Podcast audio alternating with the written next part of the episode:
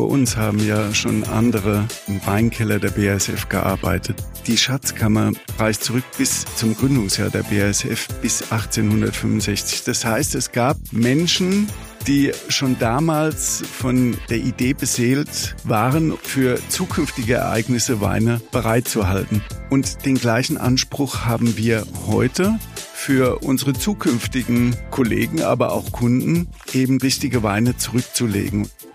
Eines der wichtigsten deutschen Unternehmen, die BASF, ein Chemiekonzern, weltweit tätig, gehört zu den besten Weinhändlern in Deutschland. Im BASF Weinkeller in Ludwigshafen liegen mehr als eine Million Flaschen aus den unterschiedlichsten Weinanbaugebieten unserer Erde.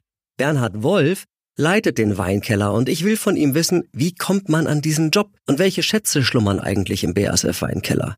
Herzlich willkommen zu Mensch Mannheim, dem Interview-Podcast des Mannheimer Morgen. Und ich bin Carsten Kammholz und herzlich willkommen, lieber Bernhard Wolf, oder soll ich lieber sagen, Bruno Wolf? Ich höre tatsächlich auf beide Namen seit meiner Jugend, seit meine Freunde auf die Idee kamen, mich Bruno zu nennen. Warum haben die gesagt, Bernhard passt nicht, ich sage jetzt Bruno oder wir sagen Bruno? Wie kam das zustande? Also ich grüße von dieser Stelle aus Rüdiger, Thomas und Ralf. Die wollten nämlich Roger, Angel und Freddy heißen. Wir waren Fans der Gruppe Queen und ich fand das irgendwo Quatsch und sagte so im Spaß, dann kann ich mich gleich Bruno nennen. Und dabei blieb es dann auch. Aber das muss sich ja übertragen haben dann in spätere Generationen auch, dass Sie als Bruno Wolf bekannt sind. Wie kam das dann? Der Name hat sich dann eingebürgert und in der Schulzeitung, beim Theater, beim Sport war auf einmal nur noch der Name Bruno. Meine Eltern waren überhaupt nicht glücklich drüber. Sie fanden, ich hatte einen eigentlich viel schöneren Namen mitbekommen. Aber selbst das Abi-Zeugnis wurde dann auf den Namen ausgestellt und musste geändert werden, sonst wäre es nicht gültig. Ernsthaft? Also auch die Lehrer waren immer von Bruno ausgegangen? Ja, ja. Wir reden über Ihren Beruf, denn der ist außergewöhnlich. Zumindest ist die aktuelle Aufgabe außergewöhnlich. Sie sind 1999 zur BASF gestoßen. Was haben Sie denn die Jahre davor gemacht? Neben dem BAföG hat mir das Geld nicht gelangt und ich habe noch ein bisschen Geld gebraucht. Und damals kam ich auf die Idee, zu einem der besten, schönsten, größten Weingüter zu gehen. In der Pfalz waren alle Weingüter am Wochenende geschlossen und die habe ich gefragt, ob ich nicht das Weingut öffnen könnte, um mir was dazu zu verdienen. Das Weingut war erstmal skeptisch, meinte, das lohnt sich nicht. Ich entgegnete dann, ich würde das auf eigenes Risiko machen, habe ein Gewerbe angemeldet und war aus dem Stand raus sehr erfolgreich. Und da war ich dann mittendrin in der Weinbranche angekommen und hatte viele Fragen von den Kunden zu den Weinen und da mich das auch selbst interessiert hat, habe ich dann im Selbststudium mich vertieft und mich mit Wein mehr und mehr beschäftigt. Das heißt, es war in Sachen Weinkennerei ein Learning by Doing? Ja, Learning by Doing. Jetzt muss man dazu sagen, ich bin in Neustadt an der Weinstraße geboren, in der Jugend schon viel mit Wein in Kontakt gekommen, weil das erste Geld, um sich in Mannheim Schallplatten kaufen zu können, das hat man im Weinberg verdient. Meine Freunde, die waren auch zum Teil Winzers Söhne und da kam man ganz automatisch in Kontakt mit der Weinkultur. Und können Sie verraten, welches Weingut es damals war, das Sie überredet haben? Das war das Weingut Dr. Birklin Wolf in Wachenheim. Wie kam das dann zustande, dass Sie zur BASF überhaupt gestoßen sind? Was haben Sie hauptberuflich gemacht, so die ganzen Jahre? Ich bin dann recht schnell in die Weinbranche gerutscht. Ich wurde dann im Weingut Reichsrat von Buhl angestellt. Dort war ich nach ein paar Jahren Verkaufsleiter und wurde dann 1999 entdeckt von der BASF. Sollte dort eigentlich den Einkauf übernehmen, aber da gab es überhaupt keine Probleme. Es lag vielmehr daran, den Verkauf wieder zu aktivieren und diese Legende wieder zu beleben. Das heißt, der Weinkeller war so unter dem Radar zu lange oder was war damals los? Erstens mal muss man sagen, es gab ja im deutschen Weinbau nicht nur gute Zeiten. Nach den Skandalen in den 80er Jahren war es um den deutschen Wein gar nicht gut bestellt. Dann war es auch so, dass das Thema Alkohol am Arbeitsplatz ist ja kein einfaches. In der Zeit hat man auch vieles geändert. Heute ist es ganz selbstverständlich, dass es Wein nur außerhalb des Werksgeländes gibt. All das waren neuere Entwicklungen und dann muss man noch dazu sagen, ist es ja auch so, dass in Ludwigshafen die Zahl der Mitarbeiter ja sinkend war. Und äh, da ging es darum, dieses Asset am Leben zu erhalten. Was haben Sie mit dem BASF Weinkeller verbunden, als Sie damals in das Unternehmen eingestiegen sind? Was hat das für eine Wirkung auf Außenstehende, wenn man sich bei Wein so gut auskennt? Wenn man in Weingütern gearbeitet hat und sich identifiziert hat mit einem Weingut, mit einer Auswahl von Weinen, da ist es Besondere, wenn Sie in solch eine weltweite Auswahl der Spitzenklasse kommen. Was mich zuerst überwältigt hat, war die Vielfalt der Weine, die dort lagen. Und ich wurde auch ganz einfach neugierig, was sich dahinter verbirgt. 2014 sind Sie an die Spitze dieses Unternehmens innerhalb des Konzerns gewechselt. Also Sie haben den Weinkeller als Chef übernommen. Knapp zehn Jahre ist das jetzt her.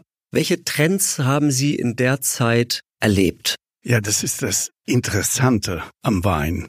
Wenn man fragt, was beeinflusst einen Wein am meisten, man könnte ja jetzt anfangen zu reden über Rebsorten, über Jahrgänge, über Terroir, über Philosophien und Technologien. Was den Wein am meisten schon immer beeinflusst hat, war der Markt. Und so ist es auch heute der Markt und die Nachfrageverschiebungen, die den Wein ändern. Für mich ist es sehr interessant, in unserem Team, in dem ja auch verschiedene Generationen arbeiten. Ich zähle jetzt schon zu den Älteren, zu den Alten, aber wir haben ja auch ganz junge Kollegen, Kolleginnen, Sommeliers, Betriebswirte für Weinwirtschaft, Weinbauingenieurinnen. Es verschiebt sich auch die Präferenz der Weine innerhalb der Generation. Und das ist sehr, sehr interessant zu sehen. Wie groß ist das Team? Wir sind 23 Mitarbeiter und haben eine Vielzahl von Qualifikationen in unseren Reihen. Das sind äh, neben Sommeliers bis zum Weinküfer auch Weinbauingenieure, Getränketechnologieingenieure, Sommeliers, die zusammen den Wein auswählen. Und auch innerhalb dieses Teams, nicht nur im Markt, sieht man, wie sich Präferenzen verschieben. Zum Beispiel meine Generation, wenn es um die Spitze des Weines ging, war darauf bedacht, möglichst aus ganz gesundem Traubenmaterial in kontrollierten Prozessen ein erwartungstreues Resultat zu erreichen. Und wir waren durchaus auf der Jagd nach hohen Öchslegraden, um möglichst so die Spitze des Weins darzustellen. Heute die Generation setzt gar nicht mehr so viel auf diese kontrollierte Art, des Erreichens eines Ziels, sondern es kann auch erwünscht sein, dass der Wein ganz wild, sich selbst überlassen, fast die Laune der Natur widerspiegelnd, viel höher geschätzt wird. Und das sind natürlich dann auch andere Geschmackspräferenzen, die dann heute vorherrschen. Das heißt, die Fragestellung, was ein guter Wein ist, verändert sich immer? Diese Fragestellung ist auch gar nicht so einfach objektivierbar. Ich glaube, dass jeder Mensch, und es wäre schön, wenn wir dazu kommen, dass jeder Mensch seine eigene Präferenz hat und seine eigene Werteskala. Und so stimmt dann auch der Satz, wenn man sagt, es gibt nur zwei verschiedene Arten von Weinen, die, die mir schmecken und die mir nicht schmecken. Und das sollte auch jeder für sich zu seinem, ich sag mal, zu seiner Präferenz dann auch machen. Im Team ist es wichtig, dass wir diese Vielfalt der Einschätzungen abbilden. Natürlich auch die Vielfalt der Stile. Nur so kann man der Vielfalt der Nachfrage begegnen. Klar, es gibt Trends, aber jenseits davon gibt es auch immer wieder Nischen, die wir auch zeigen wollen. Nun stehen Sie vermutlich mehr unter Druck als Ihre Mitarbeiter, was im Grunde die Qualität einer Aussage betrifft. Das heißt, Ihnen wird vertraut und man muss dafür auf der Höhe der Zeit sein. Man muss eigentlich den ganzen weltweiten Weinmarkt im Blick haben, um sagen zu können, das kann ich empfehlen und das eher nicht. Wie schaffen Sie das? Wie machen Sie das? Ich glaube, das zählt für unser gesamtes Team. Da steche ich jetzt nicht heraus. Wichtig ist, dass die Qualität im Vordergrund steht. Das heißt, die Authentizität einer Herkunft und die Erwartungstreue dessen, was wir im Glas dann haben. Wenn wir heute Wein beurteilen, dann, wie gesagt, gibt es verschiedene Präferenzmodelle. Wichtig ist, dass man dieses wieder in ein System bringt und abbildet. Bei uns ist es ein Prozess. Wir probieren etwa 5000 verschiedene Weine im Jahr und beurteilen die nach einem DLG-Schema. Das ist ein 20-Punkte-Schema. Da werden natürlich Aroma, Farbe, Harmonie und auch der Geschmack beurteilt. Aus der Teamentscheidung heraus wählen wir dann die besten Weine für uns und für den Weinkeller der BASF aus. Ich habe es eingangs gesagt, Sie arbeiten für einen Chemiekonzern und gleichzeitig verantworten Sie einen der renommiertesten Weinkeller oder den renommiertesten Weinhandel mit in dieser Region und in Deutschland. Wie kam das zustande? Der Weinkeller wurde, wenn ich richtig informiert bin, 1901 gegründet. Zum einen haben wir ja in Ludwigshafen ein Gesellschaftshaus, das auch gerne umgangssprachlich Casino genannt wird. und es wurde zwischen 1898 und 1900 gebaut. Und als das fertiggestellt war, wollte die BASF ganz einfach sicherstellen, dass beste Weine für die Gäste, und es waren vornehmlich Kunden, aber auch Lieferanten, Partner, beste Weine vorgehalten werden. Und dafür braucht man einen Weinkeller. Das war ein Grund. Der andere Grund wiegt vielleicht noch mehr. Die BASF war 1900, 1901 natürlich ein aufstrebendes, sehr erfolgreiches Unternehmen, das immer mehr Mitarbeiter für sich gewinnen wollte. Und wir leben ja hier in der Mitte der Metropolregion Rhein-Neckar und sind umgeben von vier Weinbaugebieten, die eine bis zu 2000 Jahre alte Weinbaugeschichte und Kultur vorweisen. Und die Menschen drumherum, die waren es gewohnt, dass sie hinter ihrem Haus einen Weinberg bewirtschaften und eigenen Wein bereiten. Das geht freilich in Ludwigshafen nicht. So wollte eben die BASF sicherstellen, dass es den Mitarbeitern und Mitarbeiterinnen hier an nichts mangelt und hat sichergestellt, dass beste Weine für sie zugänglich waren. Und zu den besten Weinen zählten ganz einfach die deutschen Provenienzen dazu. Sie waren mit die besten und teuersten Weine waren für eine adlige und finanzielle Elite vorbehalten. Und solche Weine zugänglich zu machen für die Mitarbeiter, sowas nennt man heute Total Compelling Offer. Und früher hat man gesagt, oh, das ist schon was. Das heißt, ganz am Anfang war es ein regionaler Weinhandel, der da stattgefunden hat und der sich dann geweitet hat? Regional stimmt insofern, dass es erstmal auf Ludwigshafen beschränkt war. Aber schon damals hat man neben den besten Weinen der Region, das wissen wir, weil wir die Weinlisten aus dieser Zeit noch haben, wurden auch schon namhafte Provenienzen aus Frankreich und dem europäischen Ausland angeboten. Wie machen Sie das heute, dass Sie 5000 Weine testen? Wie funktioniert das System Weinkeller? Also das muss natürlich mit System geschehen. Wir haben vielfältige Möglichkeiten, uns erstmal im Markt zu orientieren. Darunter zählt natürlich Fachpresse lesen. Dazu zählt auf Messen zu gehen, dann bekommen wir auch über unsere Mitarbeiter. Ist ja wichtig, dass diese Begeisterung für Wein auch nicht nur durch 23 Menschen im Weinkeller geteilt wird, sondern wir haben auch viele Kollegen in unserem Unternehmen, die uns Tipps geben, wenn sie aus dem Urlaub zurückkommen. Da kriegen wir Input für neue Weine und auch für neue Erzeuger. Dann werden die Weine nach Herkunft sortiert, besorgt und aufgestellt und wir verkosten die blind, um die Qualität zu beurteilen. Und wie geht dann der Einkauf? In welchen Mengen wird welcher Wein gekauft und wie geht's dann weiter? Wie läuft das Geschäftsmodell? Letztendlich entscheidet nur einer und es ist der Kunde. Ich habe da das geringste Gewicht in diesem Prozess, weil es hat ja keinen Sinn, Weine auf Teufel komm raus einzukaufen, die dann nur künstlich einen Riesenbestand bilden, den niemand interessiert. Der Weinkeller ist ein kleines Profitcenter der BASF. Unser Ziel ist, Kostendeckung zu erzielen, aber dabei auch eine Rolle zu spielen für das Kundenbeziehungsmanagement der BASF und auch für das Marketing unseres Konzerns. Mehr als eine Million Flaschen haben Sie. Die Frage, wie Sie da auch an ganz besondere Weine rankommen, die treibt mich schon um. Wir haben ja im Vorgespräch, haben Sie gesagt, ja, die Weine von 45, die sind ja was ganz Besonderes. Ist das auch Ihr Ziel, so die ganz, ganz, ganz exklusiven Weine in Ihren Keller zu holen, um sie anbieten zu können? Also erstmal ist es so, vor uns haben ja schon andere in der BASF und im Weinkeller der BASF gearbeitet. Die Schatzkammer reicht zurück bis zum Gründungsjahr der BASF bis 1865. Das heißt, es gab Menschen, die schon damals von der Idee beseelt waren, und das nenne ich nachhaltig, nämlich für zukünftige Ereignisse Weine bereitzuhalten. Und den gleichen Anspruch haben wir heute für unsere zukünftigen Kollegen, aber auch Kunden, eben richtige Weine zurückzulegen. Und dafür braucht man die Übersicht über den Markt, über die sehr guten Weine und die lohnenswert sind, auch dann zurückgelegt zu werden. Kommen die Weine immer zu Ihnen oder fliegen Sie zuerst zu den Weinen, um dann das Beste bestellen zu können. Ach, das wäre schön, wenn wir immer in die Weingüter fahren würden, um dort die besten Weine auszusuchen. Das würde wahrscheinlich sicherstellen, dass wir die Weine der besten Gastgeber führen, aber nicht die besten Weine. Wir müssen natürlich objektiv entscheiden, welche Weine die besten Weine sind und dazu ist es viel besser, das bei uns zu tun.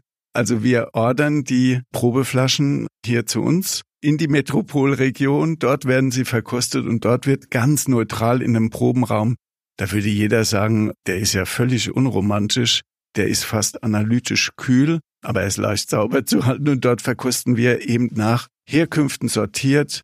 Wenn wir das tun, dann morgens um zehn, da ist die Zunge am besten, gleich nach dem Aufstehen, nach dem Zähneputzen und nach dem Kaffee trinken wir nicht so gut.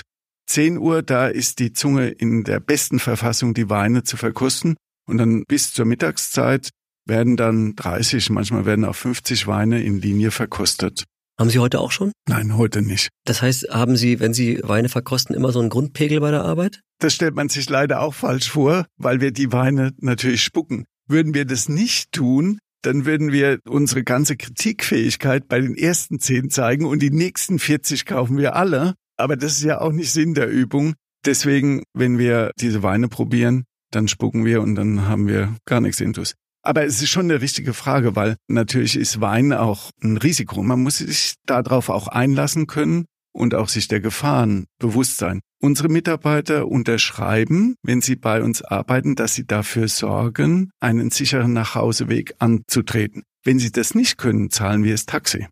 Es kommt auch vor, dass ich bei ganz großen Veranstaltungen 150 Weine verkoste. Da noch zu wissen, ob man fahren kann, ist schwierig und dafür ist es dann wichtig, dass man ein Alkoholmessgerät hat, das geeicht ist und das haben meine Mitarbeiter. Und auch ich. Aber fair, dass der Arbeitgeber dann das Taxi zahlt. Also wenn Sie bei der BASF arbeiten, unterschreiben Sie gewöhnlich, dass Sie bei der Arbeit keinen Alkohol trinken. Bei uns kann man das nicht ausschließen. Im Gegenteil, und da müssen wir trotzdem für einen sicheren Weg sorgen. Wie kommt eigentlich der Wein so aus den ganz fernen Regionen? Südafrika, Australien hat ja auch Weine, Kalifornien. Wie kommen die bei Ihnen an? Die Weine kommen bei uns per Container an. Wenn wir sie nach Deutschland holen, kann es sein, dass auch ein Importeur dazwischen geschaltet ist.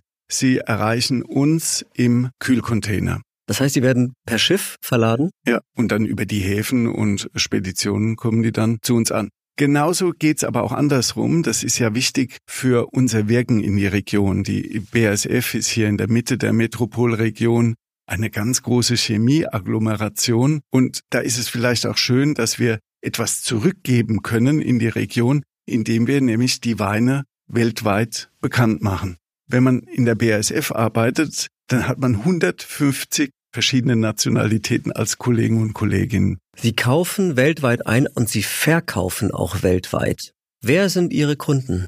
Man kann sagen, dass der Captive Use, also der BASF Eigenbedarf, ist etwa nur ein Fünftel unserer Aktivität. Der allergrößte Teil, der ist trotzdem mit unserem Geschäft assoziiert. Es sind Gruppengesellschaften, es sind viele Kunden und es sind natürlich Kollegen, die bei uns einkaufen. Wir haben ein Online-Geschäft, das in Deutschland funktioniert. Wir haben Aktivitäten natürlich in Europa, aber darüber hinaus sorgen wir dafür, dass beste Weine auch nach Amerika, nach Mexiko, in die USA, aber genauso nach Südostasien dort, nach Singapur, nach Japan, Korea und vor allem auch nach China geliefert werden.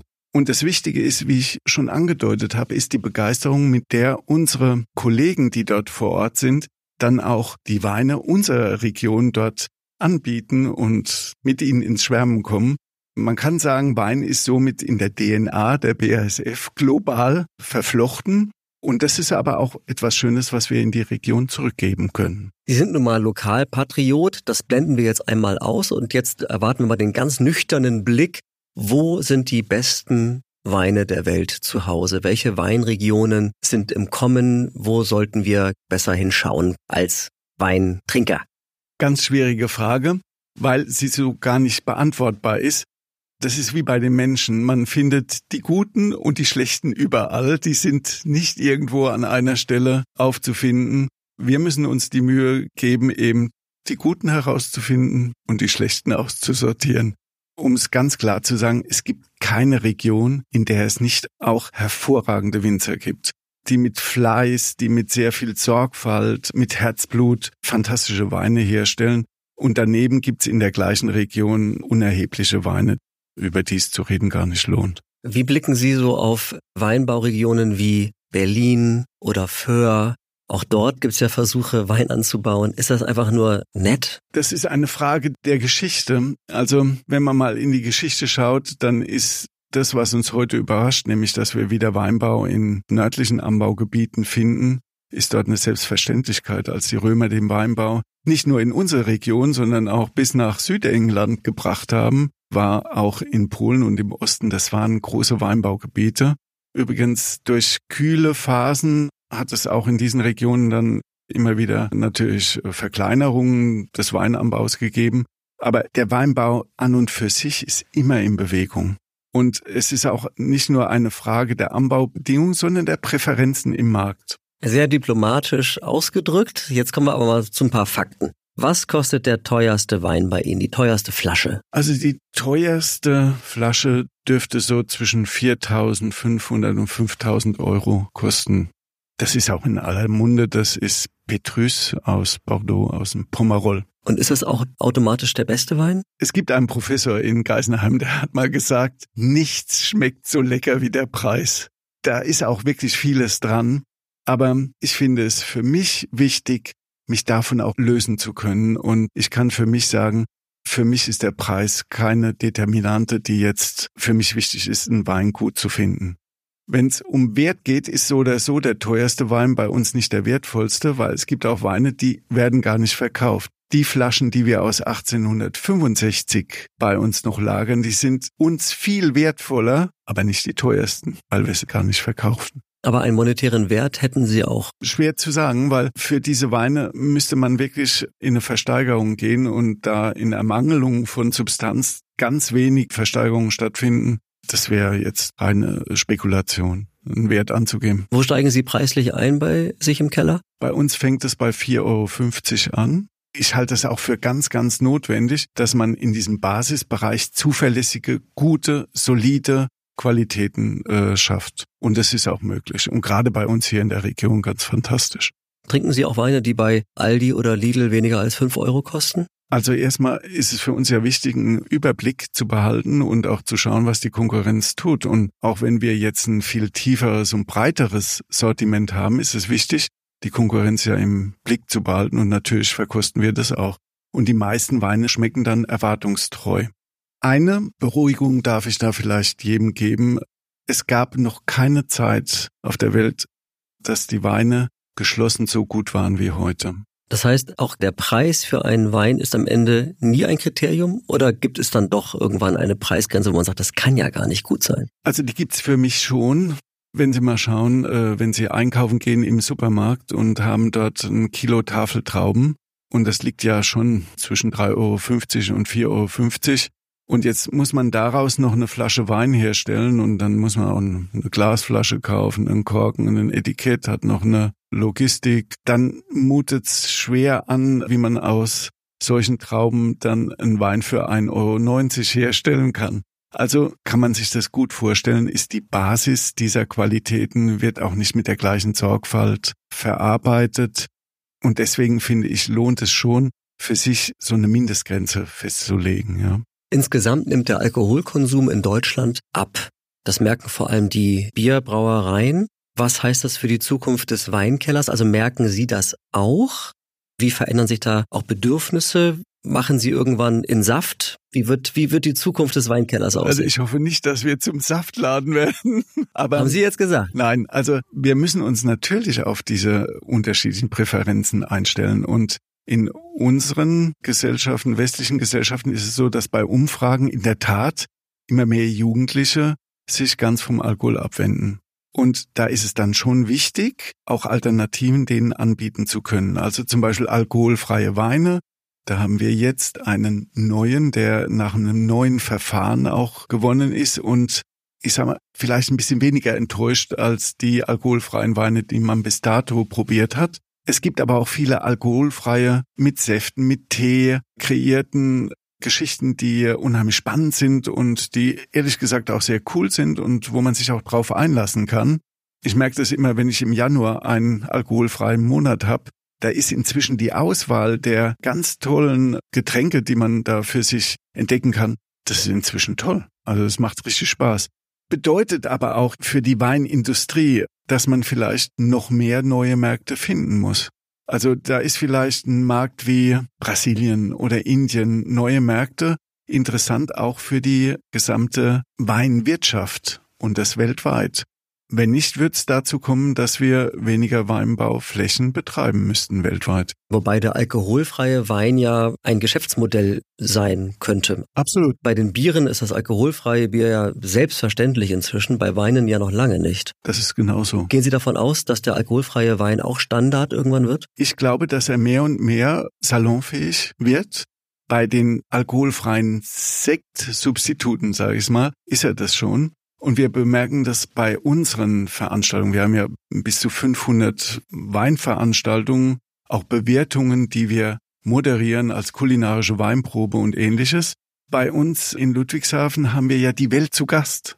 Es sind ja Menschen aus und Kunden aus allen Kontinenten, die bei uns ein- und ausgehen. Und für uns ist es in den letzten Jahren eine wunderbare Herausforderung, aber auch Chance geworden, alkoholfreie Alternativen für die anzubieten. Und die werden auch gewünscht. Niemals für die ganze Gruppe, aber für Teile von Gästen. Ach, es ist so spannend, aber wir müssen jetzt langsam zum Finale kommen, lieber Herr Wolf. Und auch Sie werden mein Abschlussformat erdulden müssen, nämlich meine Sätze beenden. Ich fange mal an. Nummer eins. Mein absoluter Lieblingswein ist. Immer der nächste. Okay, Sie sind da so vielfältig unterwegs. Gestern war ich auf einer Veranstaltung in Neustadt, das war Top 100. Das waren 100 unter den besten Erzeugern der Welt. Da macht's wirklich Spaß, immer wieder zum nächsten Stand zu gehen. Und so sollte man es im Leben auch, zumindest beim Wein, sich halten. Okay, nächster Satz. Die teuerste Flasche, die ich je getrunken habe, konnte ich mir bestimmt nicht leisten. Nee, ich hatte, bevor ich zum Weinkeller der BASF kam, ich war ja beim Weingut Reichsrat von Buhl, da hatten wir eine Veranstaltung aus Anlass der 150. Jährung der jordanischen Teilung. Die Weingüter Buhl, Bassermann Jordan und heute von Winning, also damals Dr. Deinhardt, die haben ja eine gemeinsame Geschichte und die gingen mal auseinander und inzwischen sind sie ja durch einen Eigentümer wieder vereint und 1999 äh, gab es da eine Veranstaltung, da hat sich zum 150. Mal die Teilung gejährt und wir durften einen Wein aus dem Jahrgang 1811 vorstellen. Ein Forster Ungeheuer Riesling aus 1811. Und jetzt müssen Sie sich vorstellen, diesen Wein hat Goethe im westöstlichen Divan mit zwei Seiten beschrieben. Und Sie dürfen dann einen Wein vorstellen und verkosten, der schon von Goethe probiert wurde. Ich krieg da jetzt noch Gänsehaut, wenn ich daran denke. Das war so ergreifend und es war auch in aromatischer Hinsicht eine Dimension, die bis dato mir verschlossen war. Also es waren Aromen von getrockneter Tabakblättern, von Tabakskiste durchaus, getrocknete Kräuter, aber es war immer noch dieses säure-süße Spiel, was wir vom Riesling kennen, erschmeckbar und es ist, als ob sie einem 150-jährigen Patienten den Herzschlag noch abfühlen können. Das war sehr, sehr beeindruckend. Wir reden über die teuersten Weine. Ich weiß noch nicht mal, was der kosten würde, aber das wäre für mich unbezahlbar. Also es ist klar im fünf, vielleicht sechsstelligen Bereich. Nummer drei. Wenn ich mal keinen Wein trinke, dann trinke ich am liebsten. Da würde ich gerne mit den Worten von jemand anderem antworten. Das ist Lily Boulanger, die hat mal gesagt, sie hat über Champagner gesprochen, aber ich sag's über Wein. Ich trinke Wein, wenn ich glücklich bin und wenn ich traurig bin. Manchmal trinke ich davon, wenn ich allein bin. Wenn ich Gesellschaft habe, dann darf er natürlich nicht fehlen. Wenn ich keinen Hunger habe, mache ich mir mit ihm Appetit und wenn ich hungrig bin, lasse ich ihn mir schmecken. Sonst aber rühre ich ihn nicht an, außer wenn ich Durst habe. Ich glaube, fast jeder Winzer sagt, äh, da, ich trinke auch gern mal ein alkoholfreies Bier oder einen Tee, aber das wollte ich mit dem Satz umgehen. Dank, lieber Bernhard, nein, Bruno Wolf. Das war sehr interessant. Vielen Dank. Und übrigens, auch in diesem Jahr gibt es für die Freunde des Mannheimer Morgen ausgesuchte Rot- und Weißweinpakete, auch mit Sekko bestellbar, ab sofort unter meinmorgen.app slash Wein. Ich wiederhole, meinmorgen.app slash Wein. Das war Mensch Mannheim, der Interview-Podcast des Mannheimer Morgen. Bitte schickt euer Feedback wie immer an podcast.mannheimer-morgen.de. Vielen Dank für eure Treue und eure Aufmerksamkeit. Bis zum nächsten Mal. Euer Carsten Kamholz.